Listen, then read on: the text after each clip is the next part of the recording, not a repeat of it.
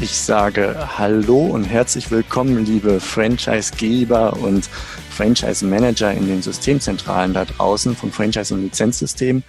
Wir sind hier im ersten Impulsgespräch des Franchise-Portal und das ist ein ganz neues Novum, ein neues Format, das wir uns ins Jahr ausgedacht haben, ins Leben gerufen haben, um euch in den Systemzentralen wertvolle Impulse mit auf den Weg zu geben, aufgrund der Erfahrung, der Expertenkenntnisse von anderen.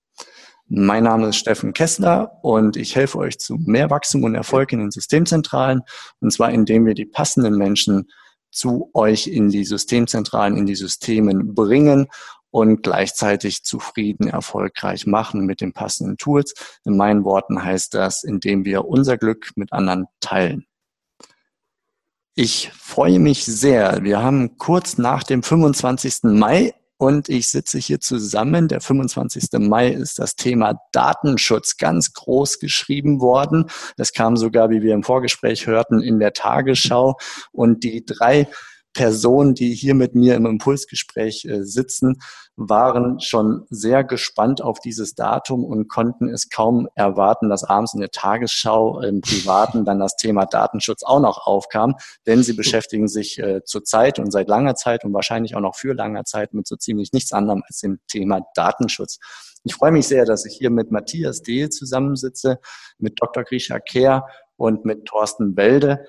Das Thema Datenschutz haben alle gemeinsam. Matthias D. ist ein Franchise-Experte. Er kommt aus der Franchise-Geber- und der Franchise-Nehmerseite und hatte bislang das Thema der Prozesse und Organisation in Systemzentralen sehr stark vor Augen.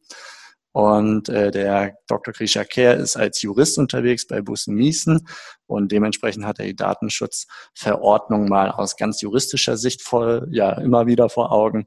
Und Thorsten Welde kommt aus der Onliner- und digitalen Nomadenszene, ebenfalls als Datenschutzexperte. Und mit allen dreien möchte ich heute über das kleine Datenschutz-Nischenthema sprechen, nämlich der Datenschutz, die neue DSGVO im Rekrutierungsprozess. Ich freue mich, dass ihr da seid. Wir freuen uns auch. Ja, hallo. Wollen wir vielleicht so mal starten, dass ihr ganz kurz jeweils einen kleinen Elevator-Pitch von euch loslasst, um einfach kurz den Background von euch nochmal zu erläutern, mit zwei, drei Sätzen mehr, als ich es gerade getan habe, um zu schauen, was befällt euch eigentlich über das Thema Datenschutz hier mit mir zu diskutieren. Ähm, ich fange einfach mal oben links an auf meinem Bildschirm, das ist der Matthias. Matthias, magst du einen kurzen Elevator-Pitch über dich loswerden? Ja, gerne.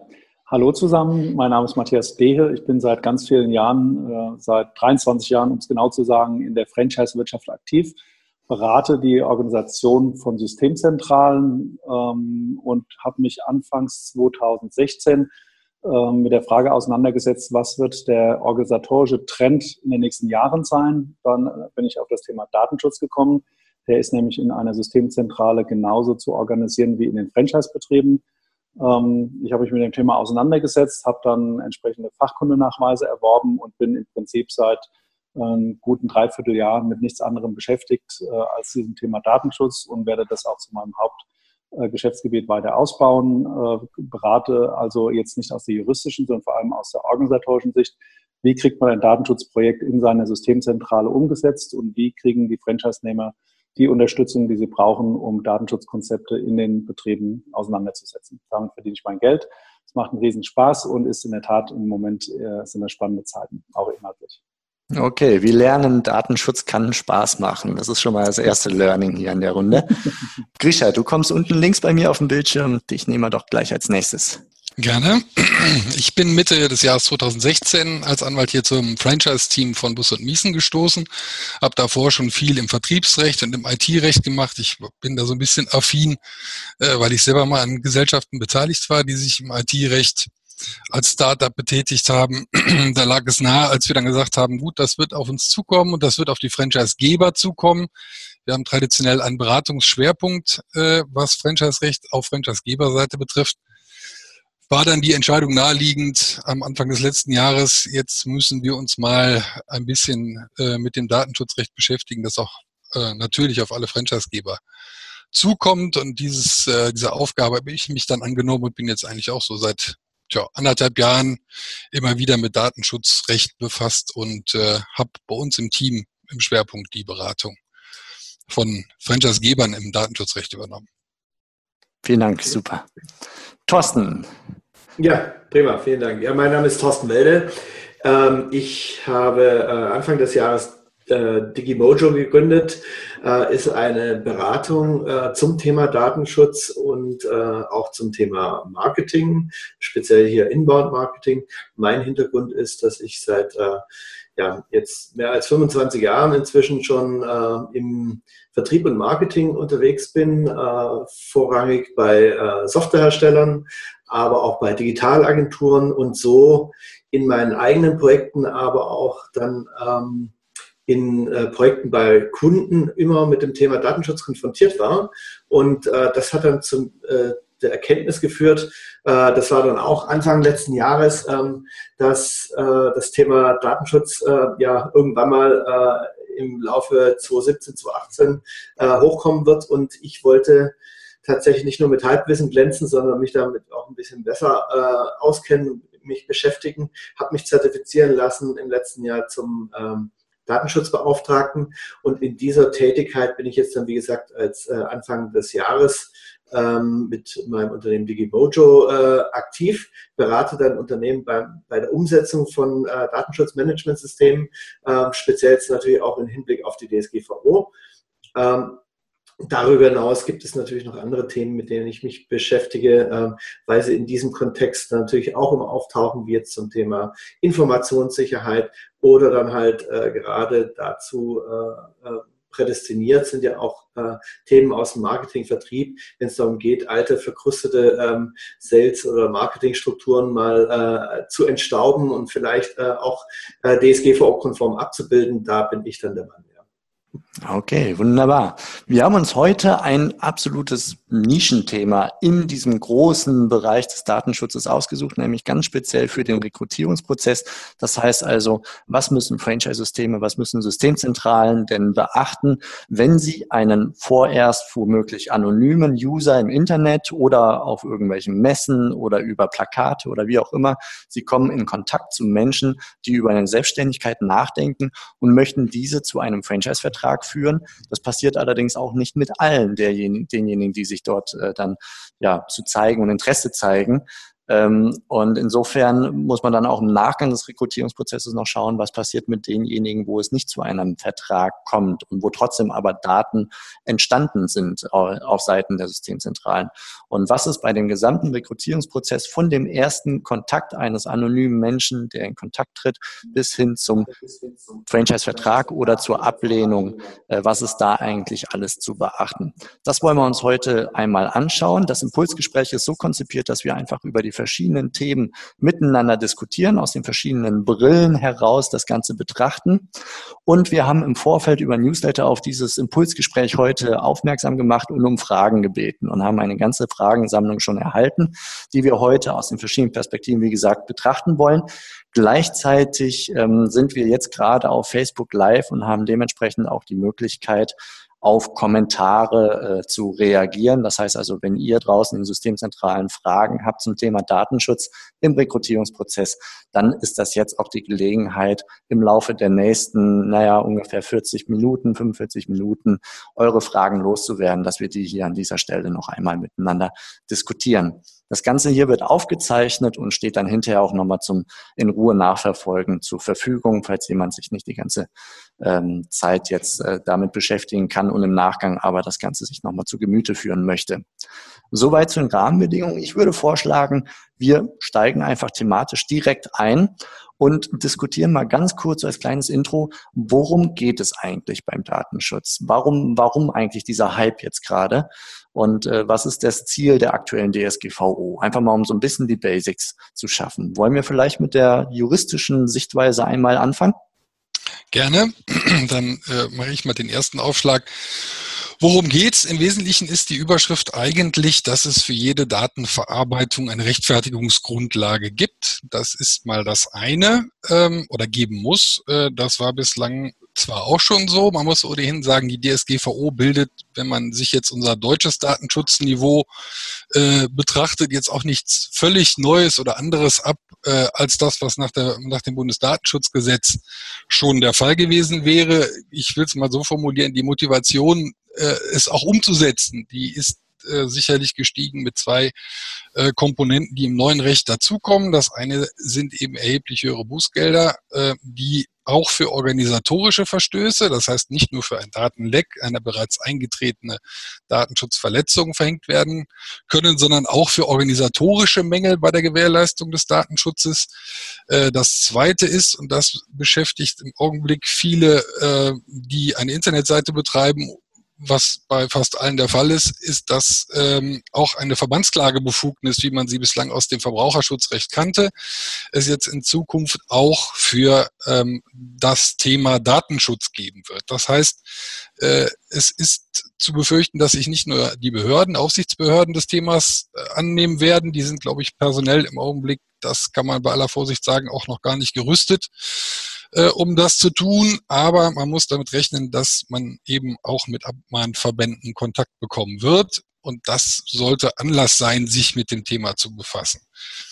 Ähm, die weitere Überschrift, die ich drüber setzen würde, ist, dass vom Prinzip her die DSGVO sich dem Thema verschrieben hat und das bilden die Rechtfertigungsgründe ab, dass Datenverarbeitungen eben immer nur stattfinden können, wenn ich entweder ein berechtigtes Interesse habe, das ist einer der Rechtfertigungsgründe, ich das zur Erfüllung eines Vertrages tun kann oder, und hier sind die Anforderungen auch deutlich höher nach der DSGVO, ich eine Einwilligung habe. Und der Kern des Ganzen ist immer, es muss eine informierte und eine freiwillige Einwilligung sein und informiert. Da sind wir beim zweiten großen Block Informationen der Betroffenen, das heißt Datenschutzerklärung, die ich in Zukunft vorhalten muss.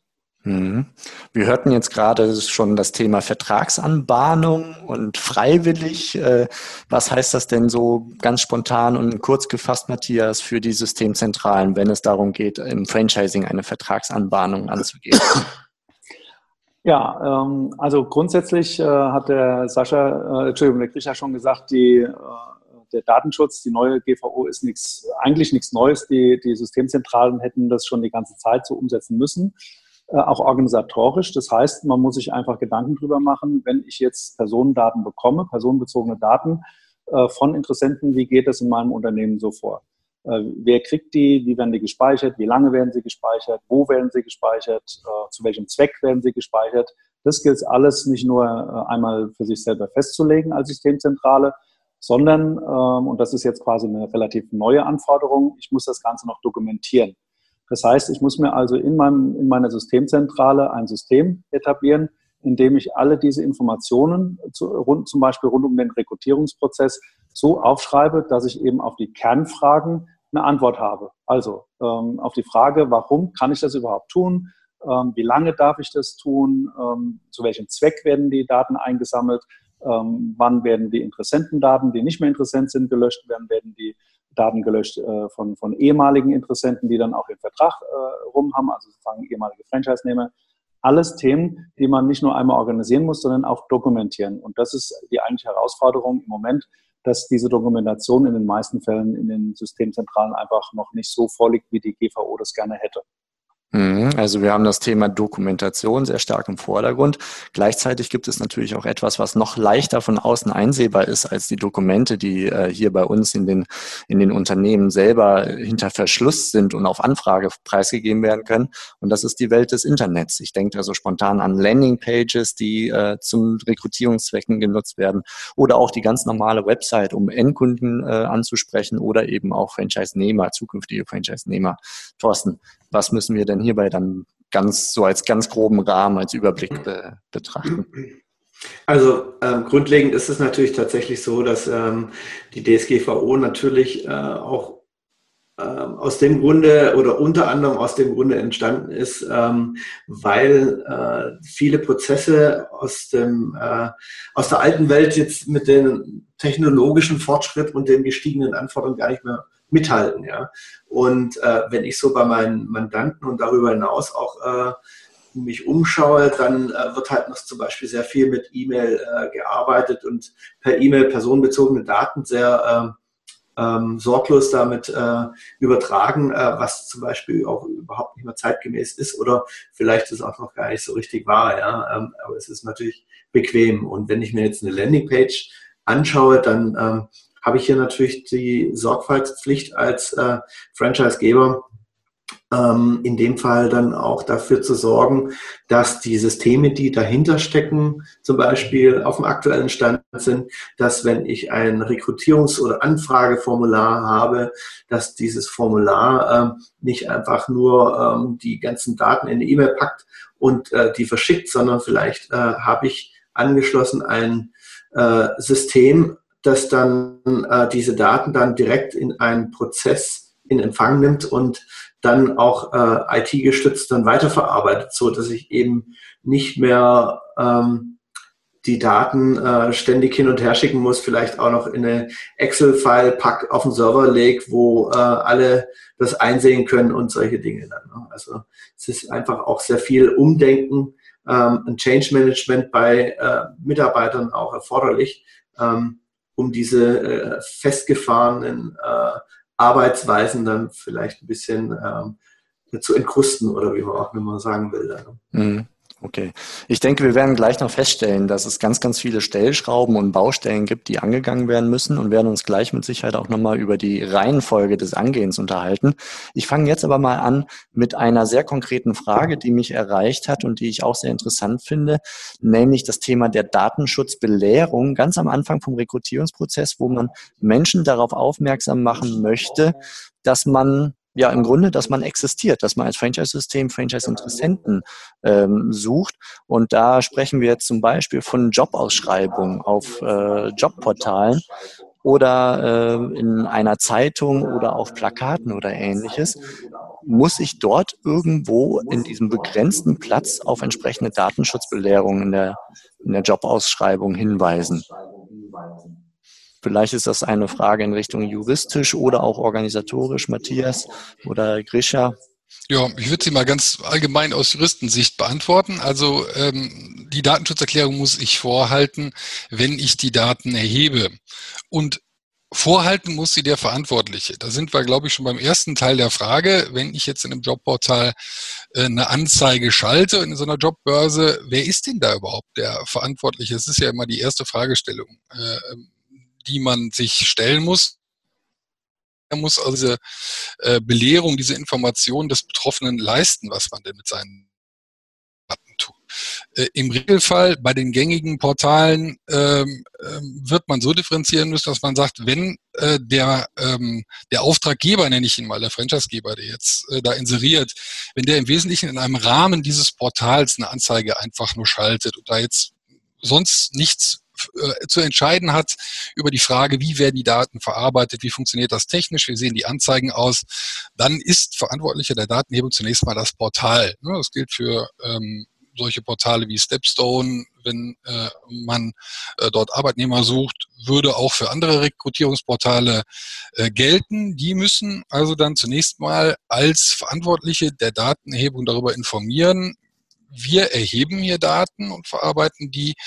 Und dann eben in der Datenschutzerklärung, auch wenn das offensichtlich ist, dass eine Weitergabe der Daten äh, dann im Regelfall an den Inserenten, an den Auftraggeber erfolgen muss, damit der Kenntnis davon hat, hier gibt es einen Interessenten oder einen Bewerber, dann in der Datenschutzerklärung eben stehen muss, äh, also wir geben diese Information, die du uns hier gibst, eine Anfrage, die geben wir im Zweifel weiter an den Auftraggeber, an den Inserenten, damit er darauf reagieren kann. Da gibt es viele Nuancen. Also man kann zum Beispiel darüber nachdenken, wenn nur Infomaterial äh, angefordert wird, dann wird eben diese Information weitergeleitet äh, und der Auftraggeber gibt das Infomaterial weiter, bittet um Kontaktaufnahme. Ähm, das ist vielfältig ausgestaltbar, aber der Grundsatz ist erstmal, äh, wenn ich mich in diesem Rahmen bewege, ich nutze so ein Portal, ohne dass ich selber da jetzt wesentlich entscheide, dann ist der Portalbetreiber der Verantwortliche. Wichtig, wenn die Information dann bei mir ankommt und ich anfange, die zu verarbeiten. Das heißt, ich pflege den in eine Bewerberdatenbank ein äh, und verarbeite die Daten meinerseits, dann ist das eine von mir selbst zu verantwortende weitere Datenverarbeitung. Man muss also immer so ein bisschen differenzieren. Erster Teil, Datenerhebung durch das Portal und die Weitergabe der Daten, das muss abgedeckt sein, zumindest durch die Datenschutzerklärung. Zweiter Teil, die Daten kommen bei mir an äh, und ich gebe die bei mir in einen hausinternen Verarbeitungsprozess. Dann bin ich verantwortlich, muss spätestens wenn das geschieht, auch meinerseits über die Verarbeitung der Daten aufklären. Mhm. Das war jetzt also Schwerpunkt ähm, Portal. Wenn ich das richtig entnehme, in dem Moment, wo ich eine Zeitungsannonce schalte oder ein, ein Plakat äh, in ein Schaufenster eines Standortes hänge, an der Stelle muss ich noch nicht darauf aufmerksam machen, richtig. weil noch keine Kontakte fließen, so gesehen. So ist es, genau. Und okay, in dem Moment, wo sich jemand auf so eine Anzeige meldet und ich beginnen würde zu sagen, jetzt gehen die Daten ein, spätestens dann muss die mhm. Datenschutzerklärung erfolgen. Mhm. Möchte einer von euch beiden anderen Brillen etwas hinzufügen? Ja. Also ich würde gerne äh, die Chance nutzen, äh, Steffen, äh, äh diesen, diesen beispielhaften Prozess nochmal in etwas größeren Rahmen zu stellen, weil wir haben jetzt, sind jetzt schon sehr stark ins Detail gegangen, ne? also bis runter zur Landingpage und äh, der Datenschutzerklärung da drauf und den Verantwortlichen äh, organisatorisch äh, ist das zwar alles richtig und wichtig, aber sozusagen es, es braucht eine Klammer drumherum. Also die Datenschutzgrundverordnung, die sagt eben nicht nur äh, im Detail sozusagen, wie man, wie man zum Beispiel im Rekrutierungsprozess sich richtig verhält, sondern äh, diese, diese, eine, diese eine Verarbeitung, ne, der, der Bewerberverarbeitung, das ist nur eine von ganz vielen Verarbeitungen. Und damit das sozusagen komplett sich in einem richtigen äh, Verhältnis im Unternehmen bewegt, deswegen würde ich gerne dich bitten, ähm, mach doch mal dieses äh, Datenschutzhäuschen äh, auf, ähm, was ich gerne verwende bei meinen Kunden, um zu erklären, wie man quasi überhaupt das Thema Datenschutz dann so organisiert. Ne? Also das ist, ich habe das mal so als Häuschen, äh, als Bild gemacht. Das heißt, die gemeinsame Klammer oben drüber ist ein Datenschutzkonzept. Also das sind so die Leitlinie des Unternehmens, das sind die Richtlinien, also die Gesetze, die innerhalb des Unternehmens gelten rund ums Thema Datenschutz. Das ist so das Dach. So, und dann gibt es im Prinzip vier verschiedene Abteilungen in meinem Datenschutzhäuschen, um die ich mich kümmern muss. Wir haben gerade eben über eine Verarbeitung gesprochen oder wir wollen ja heute schwerpunktmäßig über eine sprechen, nämlich den Rekrutierungsprozess. Das ist eine Verarbeitung, die in diesem zweiten Segment eben aufgezählt werden müsste, dokumentiert werden müsste. Und wenn ich das nicht alles alleine selbst mache, dann sollen wir einen anderen noch dazu hole, also zum Beispiel einen freiberuflichen Vertriebler oder irgendeine IT-Firma, die mir die äh, Datenbank äh, pflegt, dann habe ich da einen Auftragsverarbeiter für mich im Spiel. Das wäre dann sozusagen die nächste Abteilung. Und das Ganze äh, führt dazu, dass ich diese ganzen Daten auch noch technisch und organisatorisch besonders schützen muss. Das ist sozusagen die dritte Abteilung. Die vierte wäre die äh, so Branchen- und, und äh, Spezialthemen wie, äh, was weiß ich, Kameraeinsatz, Telematikdienst und solche Themen. Diese ganze Geschichte funktioniert aber nur dann, wenn die Mitarbeiter mit dabei sind, und zwar alle Mitarbeiter, weil für den Datenschutz im Unternehmen einer Systemzentrale ist jeder einzelne Mitarbeiter verantwortlich. Das heißt, in meinem Häuschen ist die Basis, das Fundament, ist der einzelne Mitarbeiter, der überhaupt erstmal belehrt sein muss, was er zu tun hat und auch regelmäßig geschult werden muss, äh, damit er das auch beibehält. Und jetzt konkret runtergebrochen auf das Beispiel, was wir eben hatten.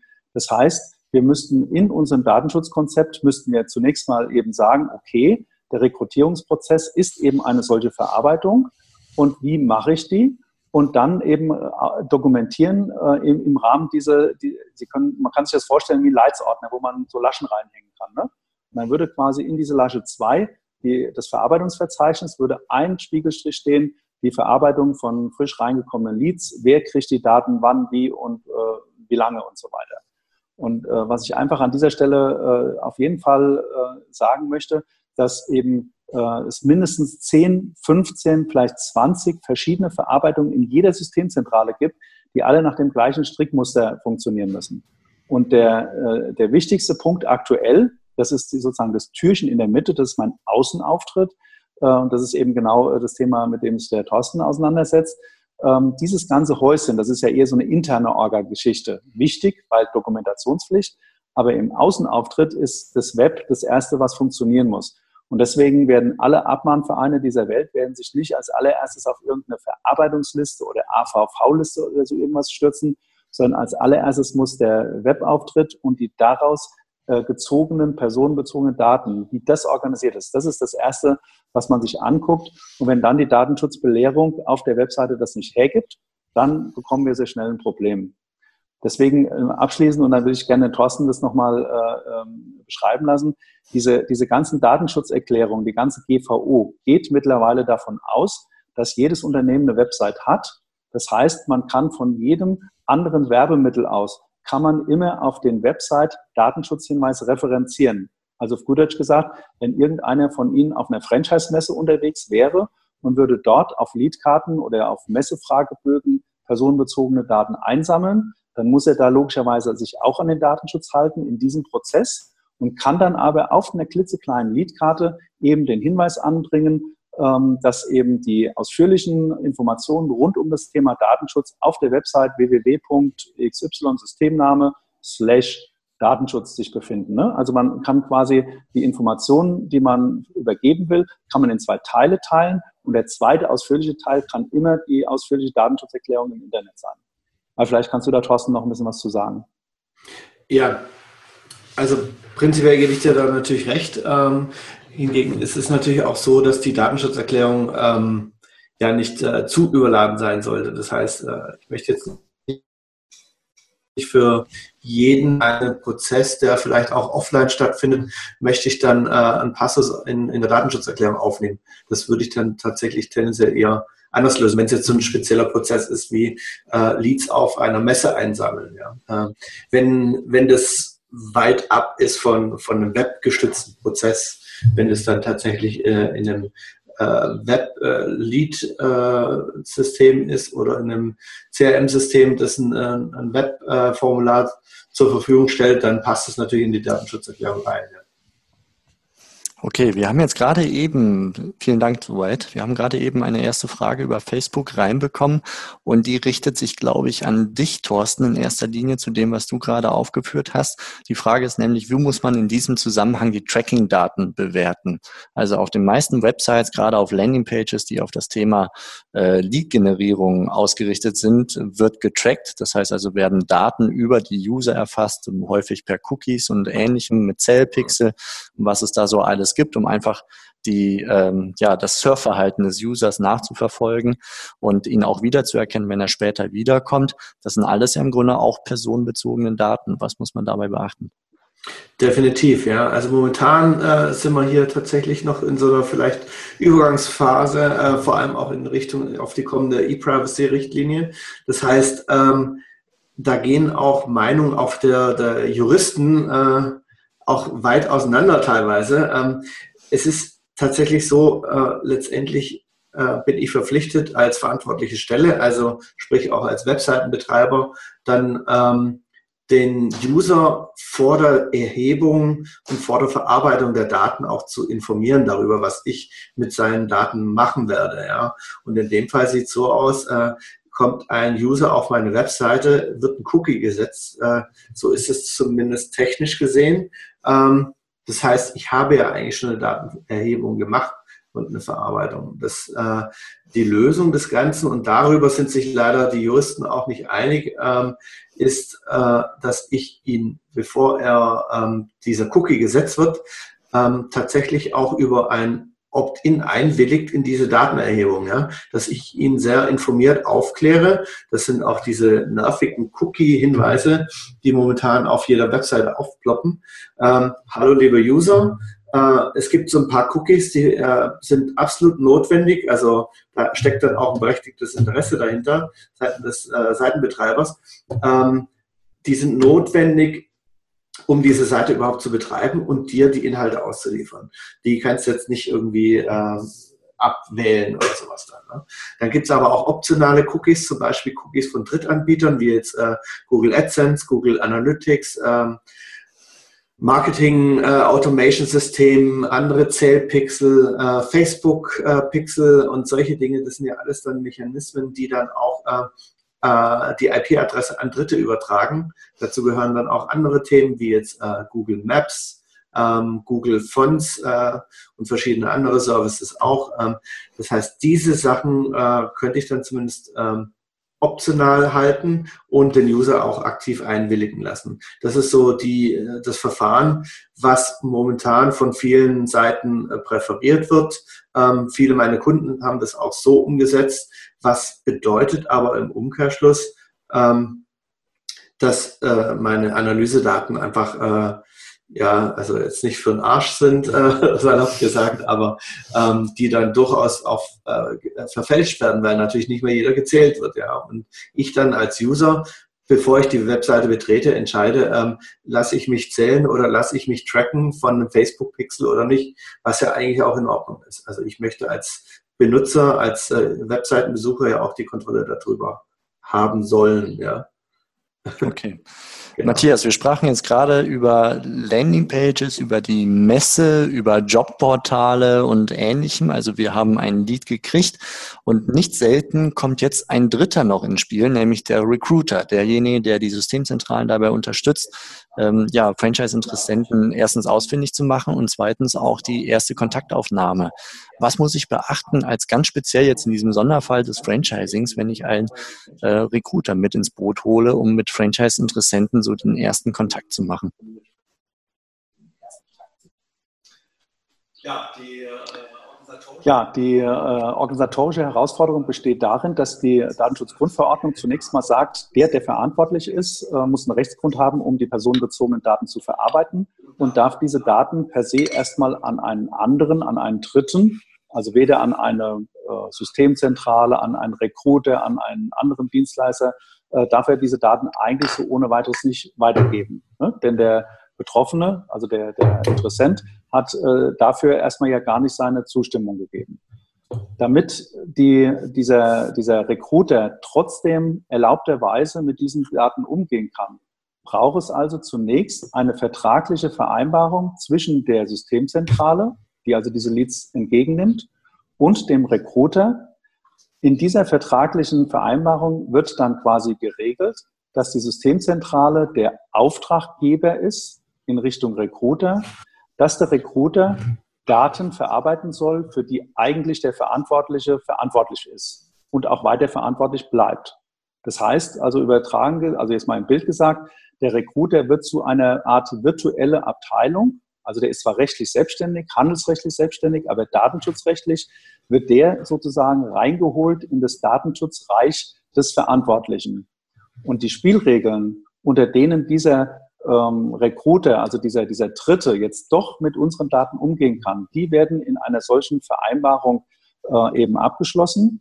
Die äh, nennt sie, hat einen, hat einen äh, kryptischen Kürzel, nennt sich AVV, also eine Auftragsverarbeitung, wobei da die Systemzentrale der, äh, der Geber ist, der Auftragsverarbeitungsgeber und der Recruiter ist der Auftragsverarbeitungsnehmer. Das heißt, der Nehmer, der Recruiter, muss sich an die Spielregeln halten, die ihm der, die Systemzentrale vorgibt. Ansonsten dürfte die Systemzentrale eben an den Recruiter diese Daten gar nicht weitergeben. Wenn aber eine solche AVV einmalig abgeschlossen wurde, für den Zweck eben der, der Nachbearbeitung, für den Zweck eben der Nachbearbeitung solcher Leads, dann kann man dauerhaft diesen Recruiter einspannen, kann ihm die Leads weitergeben und dann ist es mit der Einwilligung des äh, Betroffenen, die er sozusagen dem, dem, der Systemzentrale ja einmal gegeben hatte, ist es damit quasi inkludiert. Also dieser, dieser ehemals externe wird durch eine AVV zum internen datenschutztechnisch. Mhm, okay. Das heißt also, ich muss Vereinbarungen treffen. Grisha, wie ist das, wenn ich so mit verschiedenen, wir von Tools sprechen wir, wir sprechen mit der Vereinbarung äh, als Auftragsverarbeitungsgeber, so hieß es, glaube ich, gerade. Ähm, brauche ich immer einen Anwalt, um das Ganze irgendwie ins Leben zu rufen, um die Texte zu generieren und ähnliches und das Ganze, die Spielregeln quasi sauber dem Recruiter vorzugeben? Also im Regelfall sollte man erwarten, dass zumindest mal so Grundmuster solcher Auftragsverarbeitungsvereinbarungen von den Auftragsverarbeitern, die das professionell machen, eben auch zur Verfügung gestellt werden können. Jetzt ist dann immer die Frage, ist das, was ich da bekomme, ist das tatsächlich DSGVO-konform? Steht da alles, was äh, drinstehen muss, damit es als Rechtsgrundlage für diese Interaktion, die der Matthias gerade beschrieben hat, die Weitergabe und Erhebung zwischen den beiden, äh, dass das wirklich funktioniert. Ich also im Grunde nur ein weisungsabhängiger, sagen wir mal, ein ausführender Arm des eigentlich Verantwortlichen bin. Ähm, es gibt Muster, an denen man sich orientieren kann. Äh, unter anderem ist das Bayerische Landesamt äh, äh da sehr hat seine Vorreiterrolle übernommen. Äh, da kann man sich zumindest mal orientieren, welche Grundbestandteile stehen in so einer Daten, äh, in so einer Auftragsverarbeitungsvereinbarung drin und damit eine gewisse Sicherheit vielleicht erreichen, wird das wohl so funktionieren. Ähm, in dem Fall braucht man nicht unbedingt einen Anwalt, ist meine Meinung, um diese Auftragsverarbeitungen dann zu prüfen oder die Vereinbarungen. Aber wenn man letztliche Sicherheit haben will, gilt das bis ins kleinste Detail. Äh, muss man eben sagen, sich darauf zu verlassen, dass die so funktioniert, äh, wird man jedenfalls, wenn man sicherstellen will, dass man nicht selber haftet, nicht dürfen. Es gibt also eigentlich immer die eigene Verantwortlichkeit des Auftraggebers, sicherzustellen, dass die Vereinbarung tatsächlich auch das erreicht und so formuliert ist, dass sie funktioniert. Okay, super, vielen Dank. Gibt es Ergänzungen von, von euch? Sonst würde ich direkt zur nächsten Frage übergehen. Alles gut, ja. Dann ähm, habe ich hier eine Frage liegen, die in Richtung Newsletter geht. Das wäre vielleicht etwas für dich, Thorsten. Mhm. Nämlich, wenn ich in der Vergangenheit Leads generiert habe oder auch Newsletter-Abonnenten, wenn wir es mal ein bisschen allgemeiner halten, aber in unserem Fall jetzt Leads von potenziellen Franchise-Nehmern. Ähm, und die habe ich generiert und war auch damals schon soweit datenschutzkonform genügt da einfach jetzt ein Hinweis im nächsten Newsletter nach dem 25.05., also sprich ab heute oder ab letzten Freitag, äh, oder müssen Abonnenten, Abonnentinnen gar nicht groß explizit über die Einhaltung der neuen Bestimmungen informiert werden? Hm. Also das ist ja auch ähm, wahrscheinlich, was jetzt jeder zur Genüge irgendwie am selben ähm, eigenen Leib erfahren hat. Ähm, dass, äh, letzte Woche eine enorme Anzahl irgendwelchen äh, Inhalten, das jetzt nochmal zustimmen sollte und nochmal ein Opt-in geben sollte und so weiter. Äh, das ist alles so in der Form äh, eigentlich gar nicht notwendig. Ähm, das heißt, ich muss mir da nicht nochmal eine Einwilligung einholen, wenn ich bisher rechtswirksame Einwilligungen, also sprich äh, Opt-ins äh, geholt habe. In Deutschland ist ja dieses Thema Double Opt-in ähm, gang und gäbe, äh, einfach damit ich als äh, Betreiber einen Nachweis habe, dass der ähm, User auch äh, wirklich das abonniert hat. Ähm, rechtlich ist es so gar nicht äh, äh, notwendig, im Prinzip explizit so genannt, ja, äh, aber ähm, Double Opt-in ist auf jeden Fall ähm, zumindest hier im, im deutschen Raum ähm, gern genutztes Mittel. So und wenn ich äh, sauber aufgestellt bin bis dato, dann ist es vielleicht gut, wenn ich äh, nochmal auf meine neuen aktualisierten Datenschutzbedingungen hinweise und ähm, im Sinne von einer äh, äh Information äh, darauf äh, verweise, wie ich die Daten verarbeite, aber mehr muss ich da nicht tun. Und äh, bitte nicht äh, den schön aufgebauten, über Jahre gehegten und gepflegten äh, E-Mail-Verteiler mit äh, äh, validen Double Opt-ins dann verhunzen, indem ich jetzt mir nochmal versuche, äh, nochmal eine Einwilligung zu holen. Hm, okay. Matthias, welche Rechte hat ein Interessent, respektive was muss ich in der Systemzentrale organisatorisch schon mal gewissermaßen im Petto haben, sei es durch Technik oder durch entsprechende Dokumente und Dokumentation, um, äh, wenn ein Interessent Kontakt aufnimmt zu mir, ihm dann adäquat antworten zu können. Also was sind grundsätzlich so die Rechte des Franchise-Interessenten, der bei der Systemzentrale anklopft Daten über sich preisgibt, um zu schauen, dass, ob da ein Vertrag möglicherweise Sinn macht? Also das äh, ist am Anfang ähm, ist das eine gewisse Grauzone, weil es gibt grundsätzlich zwei Möglichkeiten, warum man mit einer Systemzentrale Kontakt aufnimmt. Die eine wäre, dass man einfach sich allgemein informieren will. Dazu willigt man ein, dass die Daten eben äh, der Systemzentralen, äh, der Systemzentrale zur Verfügung gestellt werden. Ähm, also ist dann eher so eine Einwilligungsbeziehung, die ich habe mit der Systemzentrale. Wenn es ein bisschen konkreter wird oder wenn man von vornherein direkt ganz schnurstracks auf eine Systemzentrale zuläuft und sagt, ich möchte genau mit euch einen Vertrag machen, ähm, sagt mir, was muss ich tun? Also wenn der ganz, die ganz konkrete Absicht besteht, einen Franchise-Vertrag sind diese zwei Szenarien zu Szenarien sind unterschiedlich datenschutzrechtlich zu bewerten. Auf der einen Seite haben wir eine Einwilligung und auf der anderen Seite haben wir schon so eine Art Vertragsanbahnungsphase. Bei der Einwilligung habe ich als erstes Recht eines Betroffenen immer die Einwilligung für die Zukunft zu widerrufen. Das heißt, ich kann einfach sagen, hm, ich habe euch zwar meine Daten gegeben, aber ich möchte ab sofort nicht mehr, dass ihr das zukünftig tut. Für die Vergangenheit kann man sich da quasi nicht rausreden, aber für die Zukunft kann man sagen, ich möchte ab sofort nicht mehr, dass ihr meine Daten verwendet. Das ist im Bereich der Einwilligung äh, jederzeit möglich. Wenn ich jetzt schon in der Vertragsanbahnungsphase bin, ist es nicht mehr ganz so einfach, weil dann quasi andere Speicher- und Löschthemen auf, auf, in einer Systemzentrale vorliegen. Also da muss man ein Stück differenzieren. Ansonsten sind die anderen Rechte, die so ein Betroffener hat, jeder hat das Recht zu erfahren, welche Daten sind überhaupt über mich gespeichert, wer hat die Daten bekommen oder wer soll sie bekommen wobei dann nicht gesagt werden muss, die soll der Herbert oder der Norbert bekommen, sondern man muss einfach nur sagen, diese Daten bekommt äh, ein, ein Recruiting, äh, Recruiting-Dienstleister, die bekommt ein EDV-Dienstleister. Also man muss quasi die Gattung, muss man schon benennen, aber man muss nicht jeden einzelnen Firmennamen einzeln aufzählen. Also grundsätzlich als Betroffener darf ich mir die, die ähm, darf ich mir sagen lassen, wo gehen denn meine Daten hin? So, wenn die Daten falsch äh, aufgezeichnet wurden, dann darf man die berichtigen lassen. Also man kann sagen, hier mein Name ist falsch geschrieben, die Adresse stimmt nicht, die Telefonnummer ist eine andere, wie auch immer. Also das Berichtigungsrecht.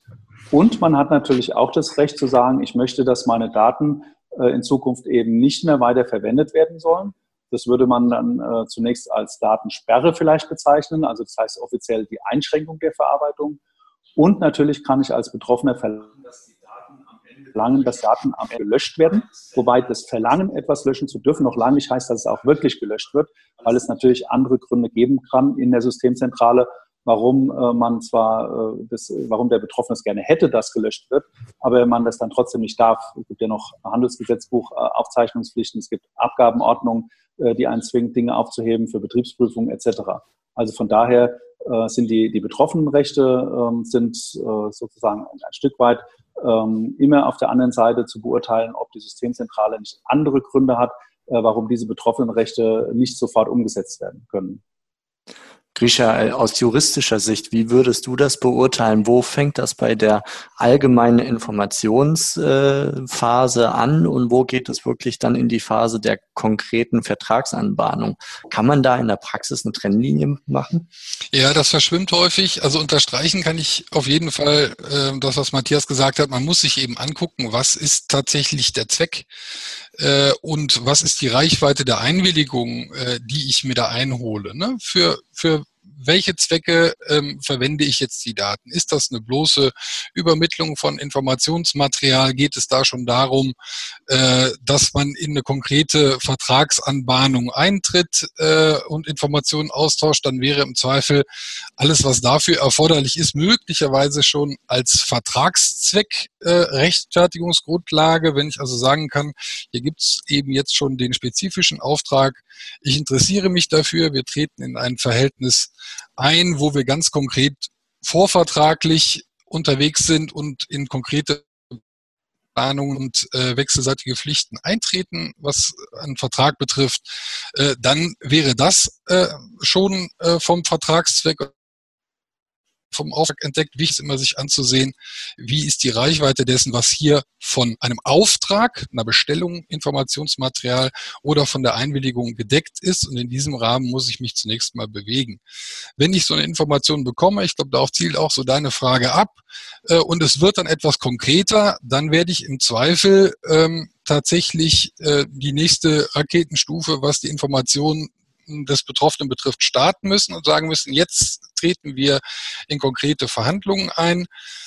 Was mir dabei wichtig ist, weil wir das in der eigenen Praxis auch immer wieder mitbekommen, ist, häufig ist es ja so, wenn ich dann konkreter werde, ähm, die nächste Stufe nach der bloßen Informationsvermittlung wäre, dass man sagt, wir sprechen jetzt mal miteinander, du kommst bei uns in eine Interessentendatenbank, ähm, äh, dann äh, folgt als nächste Stufe möglicherweise der konkrete Eintritt in einen Vorvertrag, wo man sagt, wir machen jetzt sowas wie eine Reservierungsvereinbarung äh, und danach abgestuft, das kann tatsächlich, hast du recht, ein bisschen verschwimmen. Danach abgestuft äh, muss man auch beurteilen, was muss ich an Aufklärung leisten und dann Einwilligungen einholen.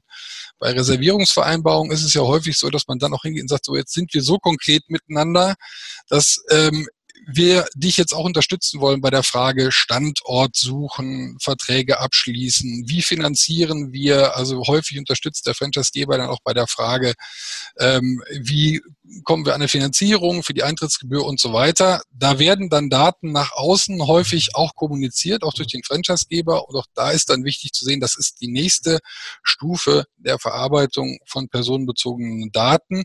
Und diese Weitergabe, die ist natürlich jetzt nicht ohne weiteres dadurch gerechtfertigt, dass man zu Beginn mal gesagt hat, ich möchte Informations haben und mich mit euch mal konkret unterhalten. Das heißt, ich muss mich immer wieder in dieser Stufenfolge fragen, ist das noch von einer bereits eingeholten Einwilligung oder von einem Auftrag oder einem Vertrag, den ich habe, ähm, abgedeckt? Ja, Thorsten, du möchtest was ergänzen? ja, ich habe gedacht, ich melde mich mal brav. Ähm, ja, es ist ja tatsächlich auch so, dass ich ähm, einen Grundsatz äh, der DSGVO habe, und zwar ist es die Zweckbindung. Ein anderer Grundsatz ist die Datensparsamkeit. Das heißt, wenn es darum geht, äh, dass ein Inf Interessent äh, Informationen anfordert, dann kann ich ja auch nicht die ganze Litanei schon mal abfragen, die ich abfrage, wenn ich äh, eine Wirtschaftsauskunft anfordere für einen äh, potenziellen Franchise-Nehmer. Das heißt, äh, ähm, frage ich vielleicht, wenn es hochkommt, seine E-Mail-Adresse ab und allenfalls noch den Namen dazu und das war's dann auch. Ja, also mehr brauche ich ja nicht, um ihm dann die Infos per E-Mail zuzuschicken. Ähm, wenn das Ganze dann konkreter wird, also diese Leiter, äh, die Grisha vorhin beschrieben hat, ja, ähm, dann kannst du da nochmal äh, vonnöten sein, dass ich tatsächlich dann nochmal äh, einwilligen lasse oder dass ich dann auf einer ganz anderen äh, rechtlichen Grundlage mit ihm zusammenarbeite, nämlich auf der Grundlage, dass es dann eine Vertragsanbahnung ist. Ja. Und ähm, das muss ich dann auch schon in diesem Lead-Generierungsprozess beachten und äh, so dann auch kommunizieren. Ja. Also auch da ähm, Information ist ähm, Information und Transparenz ist dann eigentlich so das Gebot dabei. Ne?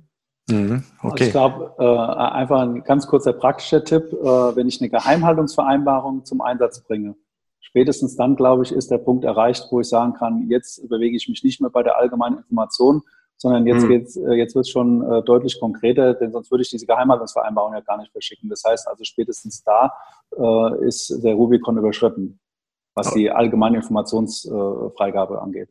Okay, damit haben wir doch schon einen sehr guten Meilenstein definiert. Äh, zumindest einen am, am äh, ja, im letzten Moment wäre das dann der richtige Zeitpunkt, dort ein entsprechendes Zeichen auch zu geben. In dem Zusammenhang haben wir gerade nochmal eine interessante Frage von der Rita über Facebook bekommen, nämlich wenn der Vertragsnehmer zum Zeitpunkt der konkreten Anbahnung kein Verbraucher mehr ist, kann ich doch auf die, Datenschutz, äh, die Datenschutzinfos verzichten. Oder ich glaube, dahinter steckt noch eine Frage, die ich da ergänzen möchte, nämlich macht man einen Unterschied zwischen dem privaten ähm, ja, Interessenten, Verbraucher und äh, wenn man sich dann im Business-Kontext bewegt? Soll ich da vielleicht äh, mal anfangen? Gerne, Grisha. Also die, die Differenzierung ist eigentlich nicht Verbraucher oder Nichtverbraucher, sondern Personenbezug oder Nicht-Personenbezug. Ne? Also ähm, ich kann mit Unternehmen zu tun haben, die natürlich keine natürlichen Personen sind, sondern Kapitalgesellschaften. Da würde ich sagen, das sind keine Person oder ist Klasse personenbezogene Daten. Im Regelfall kommen aber eigentlich immer personenbezogene Daten dazu, nämlich wenn ich Ansprechpartner, deren Kontaktdaten und ähnliches zu einem, zu einem Unternehmerkontakt äh, speichere. Das heißt, wichtig zu unterscheiden ist eigentlich erstmal, äh, und das muss man an der Frage äh, vielleicht erstmal ein bisschen klarstellen, die Frage Verbrauchereigenschaft oder nicht spielt im Datenschutzrecht an der Stelle eigentlich keine entscheidende Rolle, sondern die Frage, ist es ein personenbezogenes Datum? Also der Franchise-Nehmer, der als natürliche Person unternehmerisch auch schon tätig ist, das ist vielleicht noch wichtig zu wissen, gehört nicht in den Recruitment-Prozess, aber auch im späteren Verlauf, äh, wenn ich über den Daten erhebe, wie performt der so, und das ist eine natürliche Person, dann äh, erhebe ich personenbezogene Daten mit den Folgen, die sich aus der DSGVO ergeben. Also die Frage, hat der schon Erfahrung oder nicht, ist nicht entscheidend. Okay, das heißt also, ich übersetze es für mich mal ganz flapsig.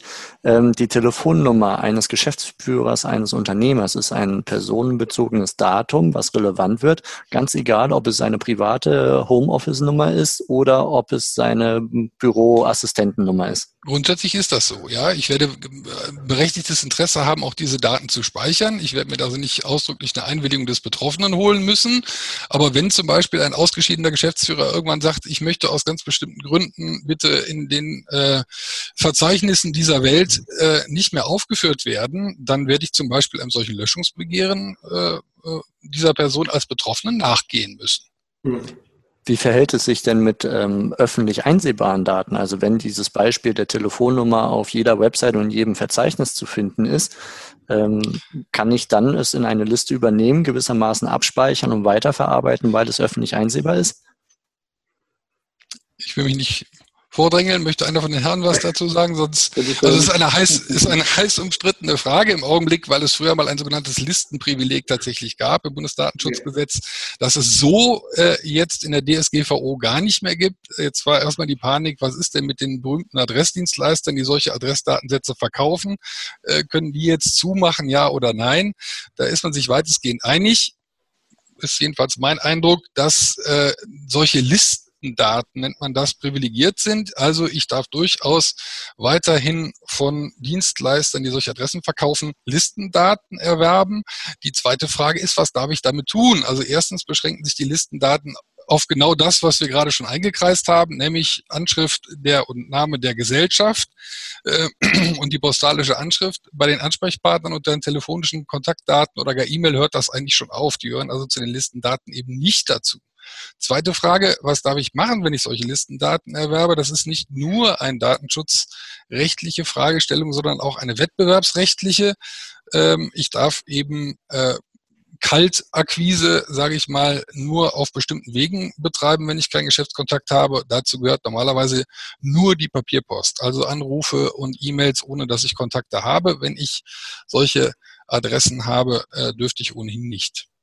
Und daran kann man schon sehen, wo so die Trennlinie äh, verläuft, wenn es um den Personenbezug bei solchen geschäftlichen Daten geht. Mhm. Okay. Thorsten.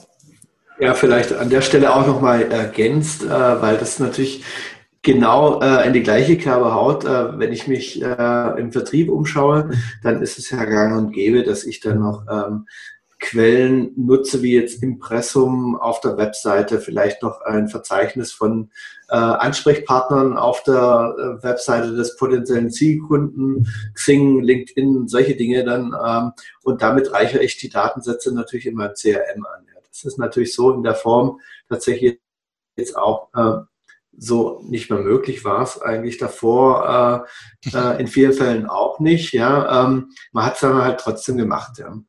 Und ähm, es ist wie in vielen Fällen natürlich auch so, wo kein Kläger, da kein Richter. Und für ähm, die Unternehmen scheint es da so eine Art Gewohnheitsrecht äh, scheinbar zu geben, ähm, dass sie sagen, naja, das haben wir schon immer so gemacht, äh, warum soll ich daran was ändern? Das ist natürlich eine Einstellung, die vielleicht als erstes Mal, äh, da gucke ich jetzt auch auf das ähm, Haus von Matthias, ähm, das fällt natürlich auch zusammen, wenn äh, die Mitarbeiter natürlich auch nicht so mitspielen, wie sie sollten. Ja? Das heißt, da muss man natürlich auch erstmal sensibilisieren und sagen, dass sowas genau, Belehrung und Schulung, ja, ähm, dass das natürlich so das Fundament ist, äh, was äh, zum Tragen kommt. Und da muss ich äh, vielleicht auch andere Wege gehen, äh, um äh, mit Unternehmen in Kontakt treten. Und da ist Kaltakquise per Telefon mit geklauten oder zusammengeklaubten Daten dann auch nicht mehr unbedingt das Mittel der Wahl. Ja, okay. Wir neigen uns schon dem Ende der Stunde zu, die wir dafür angesetzt haben und merken, und man kann da sehr viel drüber diskutieren und sehr viel auch so, ja, praktische bis theoretische Informationen ähm, austauschen untereinander. Ich habe einige Fragen auch noch gekriegt von einer Systemzentrale, die allerdings nicht auf den Rekrutierungsprozess bezogen sind. Da würde ich vorschlagen, dass wir das mal in einer separaten Session machen, im Zusammenspiel der Datenschutz zwischen Systemzentrale und Franchise-Nehmern. Doch ist ja eine Frage dabei, die, glaube ich, sich sehr gut auf den Rekrutierungsprozess übersetzen lässt. Das ist nämlich das Thema der Löschung von Daten. Und ähm, wenn der Franchisegeber ja verpflichtet ist, die Daten von ehemaligen Kunden respektive abgelehnten Leads, Leads, wo es nicht zum Vertrag gekommen ist, zu löschen, ähm, gibt es die Alternative, über ein Verschlüsselungsprogramm das Ganze zu verschlüsseln oder zu codieren. Und äh, mit der Argumentation, dass Warenwirtschaftssysteme teilweise das Löschen von Daten aktuell noch gar nicht zulassen. Wie ist in deiner Praxis, Matthias, da der, die Sichtweise?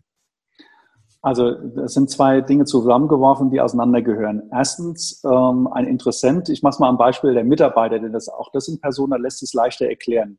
Wenn ich Mitarbeiter suchen würde und schreibe eine Bewerbung online oder offline, dann bekomme ich zehn Kandidaten auf eine Stelle. Von den zehn Kandidaten werden neun nicht genommen, einer wird genommen. Die neun, die nicht genommen werden, kriegen ein Ablehnungsschreiben und ab dem Zeitpunkt stellt sich die Frage, kann ich löschen oder nicht? Sie müssen natürlich dann gelöscht werden, nicht sofort, sondern nach einer bestimmten Frist, in der Regel drei Monate, äh, weil die könnten ja gegen AGG, äh, wegen AGG dann nochmal gegen klagen, aber nach einem Vierteljahr ist die Klappe zu. Das heißt, die neuen Kandidaten sind aus dem System raus. Nach drei Monaten ist also nur noch eine über. Dieser eine hat jetzt einen Mitarbeitervertrag und solange der Mitarbeitervertrag läuft, werden, äh, ist, ist ja ein Vertragsverhältnis da, haben wir datenschutzrechtlich überhaupt kein Problem.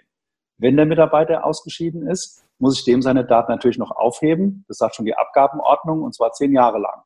Also von daher sind diese Fristen, wann darf ich löschen, hängen ganz stark davon ab, wofür sind die Daten eigentlich erhoben worden. Und das, was ich jetzt bei den Mitarbeitern erklärt habe, gilt natürlich auch für einen Interessenten in einem Rekrutierungsprozess. Die Tatsache, dass ich jetzt sage, hm, das mit dem Löschen ist ja schwierig, ich verschlüssel die Daten, das kann ja nur sozusagen dann ein Notbehelf sein, ähm, denn eigentlich müsste ich die, äh, ich muss ja schon in der Lage sein, Einzeldaten zu löschen. Das Thema, dass ich äh, Daten, äh, wenn ich sie verschlüssel, dann länger aufheben darf, ist eigentlich, darf, ist eigentlich keine Begründung, sondern es geht höchstens darum, dass ich sage, wenn ich Daten aufhebe und ich möchte, dass diese Daten etwas sicherer sind vor dem unberechtigten Zugriff, dann könnte ich sie noch zusätzlich verschlüsseln. Das ist quasi eine Maßnahme, eine technische äh, oder organisatorische Maßnahme, um den, das Schutzniveau von solchen Daten, die ich aufheben darf, zu erhöhen. Aber dass ich jetzt sagen dürfte, na ja, ich habe aber keine Lust, äh, mich um die Löschung so wirklich im Detail zu kümmern. Ich verschlüssel das jetzt mal einfach alles und damit bin ich fein raus. Das äh, ist komplett an der äh, GVO-Realität vorbei. Also die Mühe des Löschens muss ich mir dann schon machen.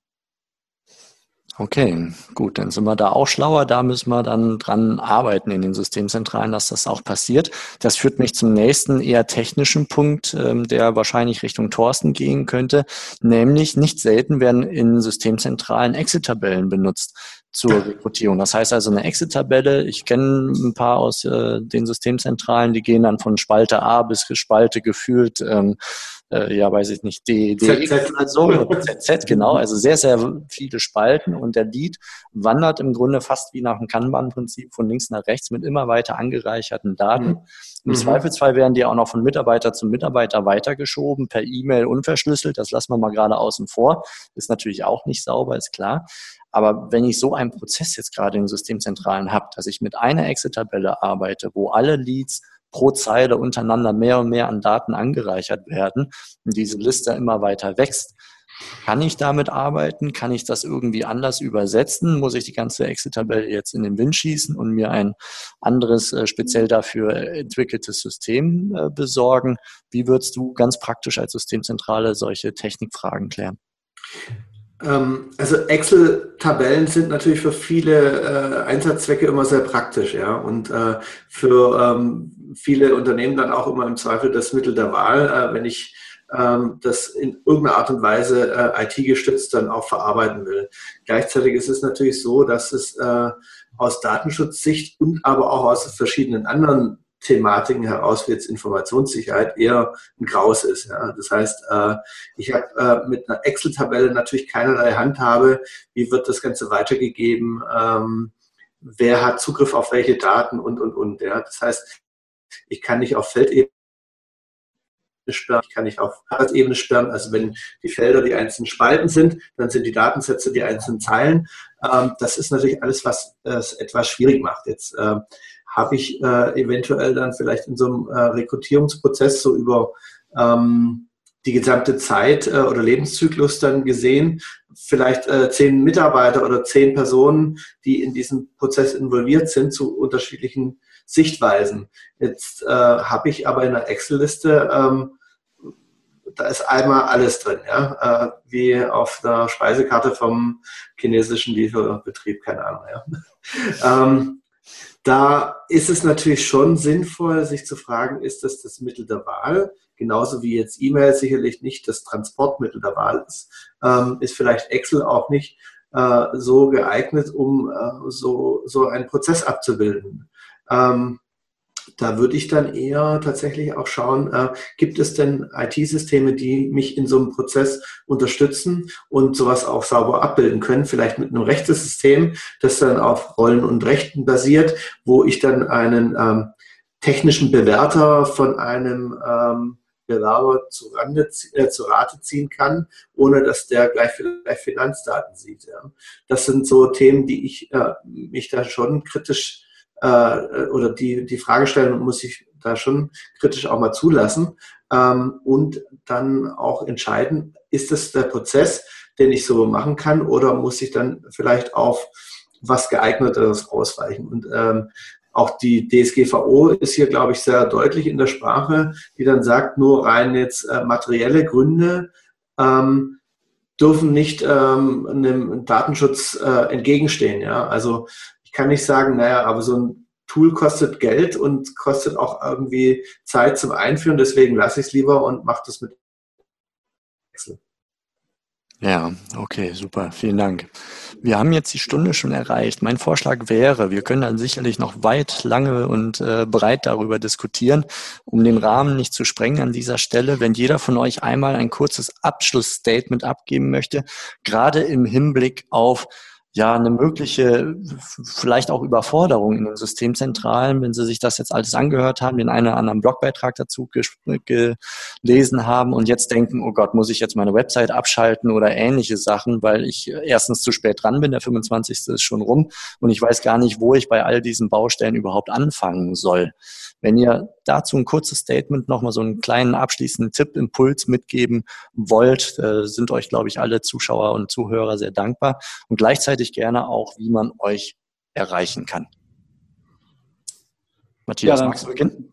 Dann ja, gerne äh, also an alle sozusagen der Praxistipp, das, Häus das Bild mit dem Häuschen nehmen. Da gibt es äh, sieben Kapitel und in der Reihenfolge würde ich sagen, aufgrund der Dringlichkeit tatsächlich mit der Nummer 7, nämlich dem Webauftritt anfangen. Der muss äh, GVO, äh, Entschuldigung, äh, äh, Nummer 6, der muss möglichst schnell GVO-kompatibel gemacht werden. Ähm, und danach im Prinzip äh, äh, dann eben, wenn das schon mal gemacht ist, danach äh, ganz systematisch das Thema aufbauen, also Konzept, die Mitarbeiter belehren und dann Stück für Stück die Listen äh, eben erstellen.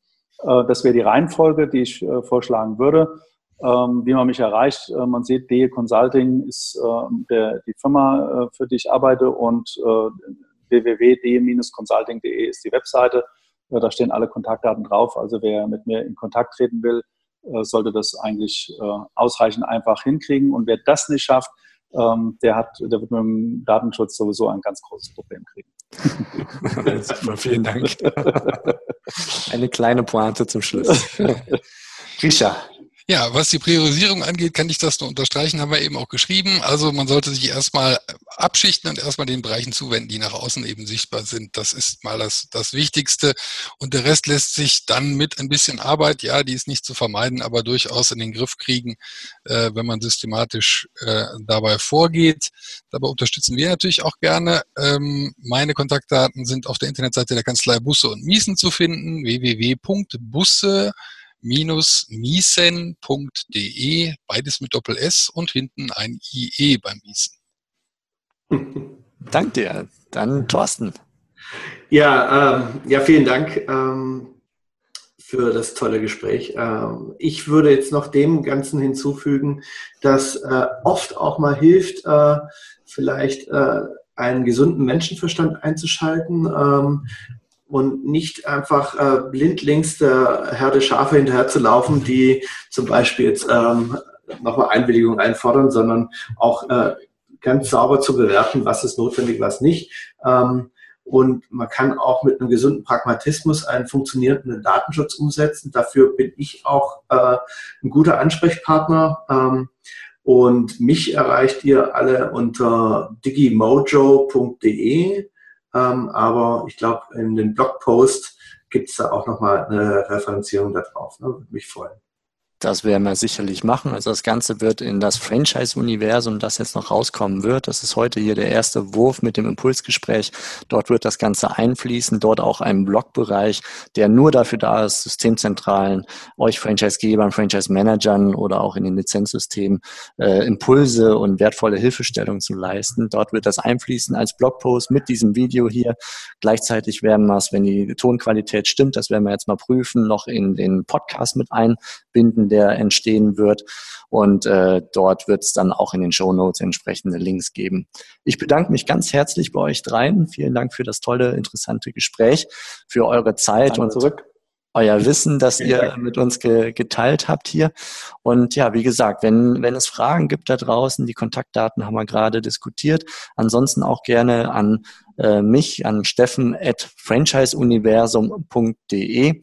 Ihr dürft auf das Universum, das Franchise-Universum schon ganz gespannt sein. Ich freue mich sehr darauf, ähm, da jede Menge an Impulse loszuwerden und sammel gerne Fragen zu nicht nur dem Thema Datenschutz, sondern allen möglichen Engpässen, Problemen, Wünschen, Bedürfnissen in den Systemzentralen, um einfach Anregungen zu kriegen, was wir denn eigentlich so diskutieren in dem Franchise-Universum in den nächsten Wochen und Monaten. Für den Moment sage ich vielen, vielen Dank fürs Zuhören, fürs Zuschauen. Und äh, auf bald, wir melden uns wieder mit dem nächsten Thema in Kürze. Euch dreien auch alles Gute und äh, ja, wir sehen uns bestimmt in einer zweiten Session, wenn wir über das Thema Datenschutz und dieses Zusammen das Zusammenspiel zwischen Systemzentrale und Franchise-Nehmern sprechen. Also macht es gut zusammen, bis bald. Alles klar. Danke. Ciao. Ja,